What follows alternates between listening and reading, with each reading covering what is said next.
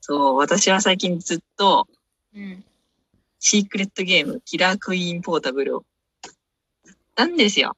それはどういうゲームなのまあ、デスゲームで、急にね、パッと起きたらね、うん。巨大なデパートみたいなとこに閉じ込められとるんよ。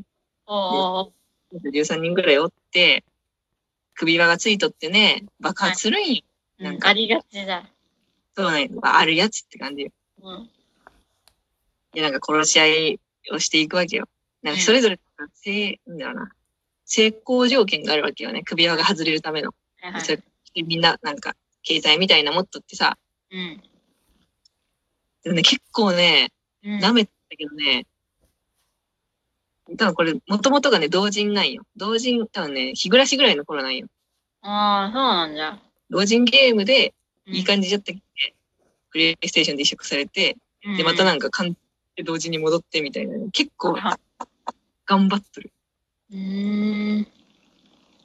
文章はね、同時に食べるゲームだな、というところもまたあるのだが、はいはい4章に分かれとるんよ、これ。うん1章目はまあ普通に頑張って、うん。主人公はいいやつじゃけね、人を殺したりせんねん。他の人をね、信頼するけ、他の人も信頼してくれるという、はいはいはいはい。まあ、ヒロインと自分だけが生き残るパターンよ。でうん普通にゲットしましたの話。うんで、二つ目は別のヒロインと一緒にうん。生き残るというルートね。ちょっと条件が違っただけで、みんな同じよっていう。はいなのはいで4回目。で、2回目は別のヒロインと生き残りましたねで、3つ目はね、実はその、ゲームの参加者の中にね、うん。うん。ゲームを仕掛けとる側のやつがおるっていうことがわかるんよ。はいはいはいはいはい。てかね、そもそもこのゲームは何なんだっていう疑問を抱き始めるんよ。まあだんだん抱いていくように。それが3章目になってあらわになるんよ。うん。でけその、結局ね、なんか、 闇カジノが行われとってね、そのカジノの人たちにね、余興のために自分たちはね、殺し合いをさせられとるんや。うん。誰えーがね、負けるかをね、かけられとる。はいはいはいはい。緊張感を出すために、そのカメラをね、持っとる参加者がおるんや。うん。はいで、そいつと生き残るという話ね。はいはいはいはい。でそうじゃけ、その、敵のやつを引き、仲間にできたけ、うん。でけ、その、首輪とか関係なく、その、承はいは継、うん成功条件関係なく、いや、この建物には実は完成塔があり、うん。ここを支配できればなんとかなるんじゃといううん。が成功がね、わかる。で、4章目になると、うん。花からなんか、プレイヤーの一人が変わってって、はいは裏組織の娘いはい。うん。はい裏組織のトップの娘が実は参加者に入っとって、はいはで、なんか裏組織がすごい焦ったりするんよ。で、そのお、その娘を殺しちゃいけんってなるんよね。い。えで、ドタバタドタバタして最終的に、まあ、みんな仲間になって、基本。ー。うん。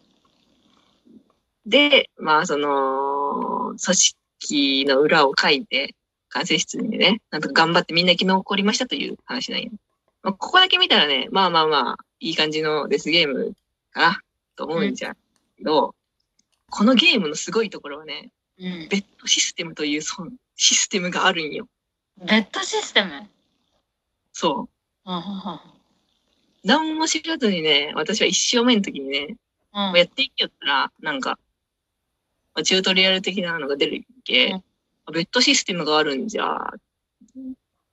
ベッドシステムはね、誰が生き残るかをね、予測するんよ。はいはいはい。主人公生き残るじゃろ。主人公にかけようで私かけたんや。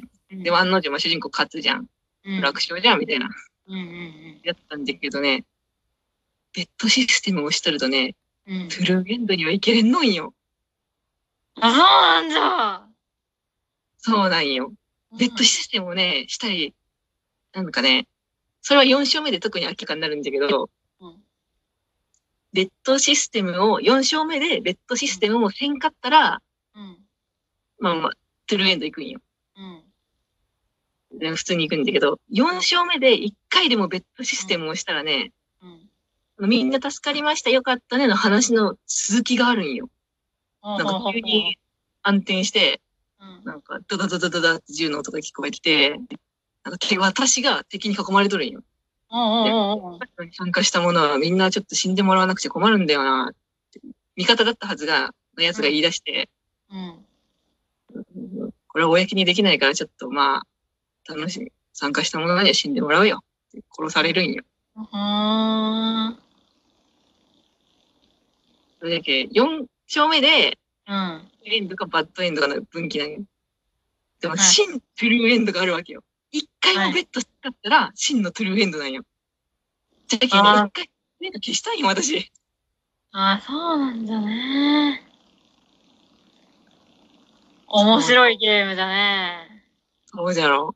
うベんッ。ドシステムをしたらね、ただ、で一応ベッドシステムじゃけ、なんかコインを設けられるんよ。コイン設けたら、なんか CG を解放できるんよ。なんかボイスとか、NG 集とか結構あってね、面白かったね。はいはい。いや普通ゲームのね、エクストラに声優感丸出しのそ の NG 集入れるかなと思ったけど、うん、いやよかったよ。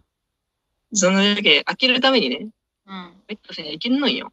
うんうんうん。だけどだけ、一回もベッドせずに、真のトゥルーエンドに行ったらね、自動的にね、解放されるんよ、全部。うわあ、それやばいね。わーってなるじゃん。でもね、全部解放されると思いきやね、うん一枚だけね、解放されんのんよ。な、それはなんなんやったじゃあ、真のトゥルー真のトゥルーエンドだーってなるじゃん。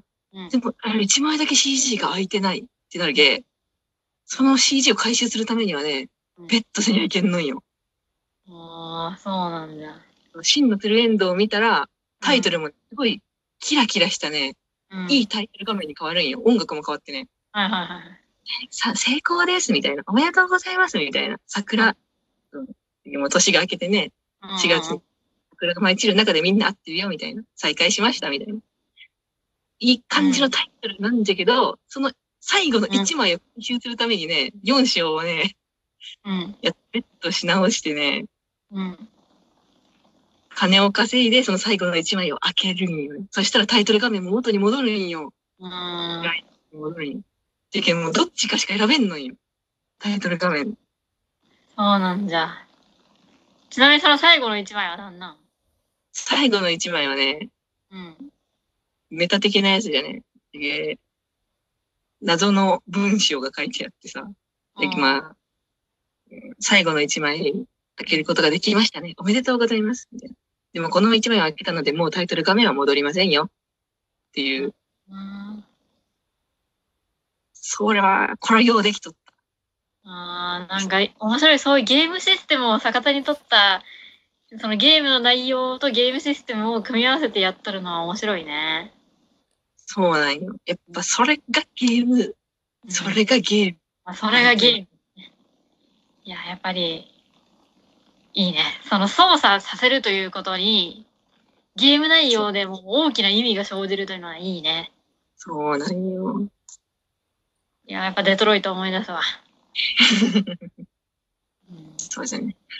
あとなんかあの、ニトロ、ニトロプラスかなんかのすごい有名なゲギャルゲーかなんかで、なんか私やったことないけど、あの、君と僕と彼女の恋だったべ。なんか、タイトルがやばいだけど、プレイヤーがセーブかなんかロードしようとしたら、キャラクターが語りかけてくるみたいな。あるじゃん。知っとるなんか。いや、へえ。プレイヤーがね、その、何なんだって、なんかロード、別のもうデータを新しくロードしようとするかなんか、まあ、とにかくそのルートを、なんか、終わらせようとするみたいなことをする。ん。なんか、キャラクターが、プレイヤーに向かって話しかけてくるんよ。ヤンデレキャラみたいなのが。うんうんちょっとね、ああいう風な情報だからあれなんだけど、あの、そうやってやり直せばいいと思ってるんでしょみたいな。もう言ってくるんよ。いやだけどそういうなんかね、なんかそそういう一回もセーブしてロードしなかったら見れるエンドとかね、なんかそういうのはう面白いよね。ワクワクする。そう、ワクワクする。ゲームシステムめんのどく話。さいけどいや、そそういれうやのってないけどね。うん。あドキドキ文芸部めっちゃ好きなんよね。あ好きということは分かっとる。ー、なんかずーっと、実はずっとプレイヤーに話しかけてるキャラが一人だけおるとかいう。ああ。やっぱメタをやられると弱い。いやー、そういうのはいいわ。もっとこういうゲームをやりたい。あ、他のヒロインを攻略しようとすると殺されるんだ。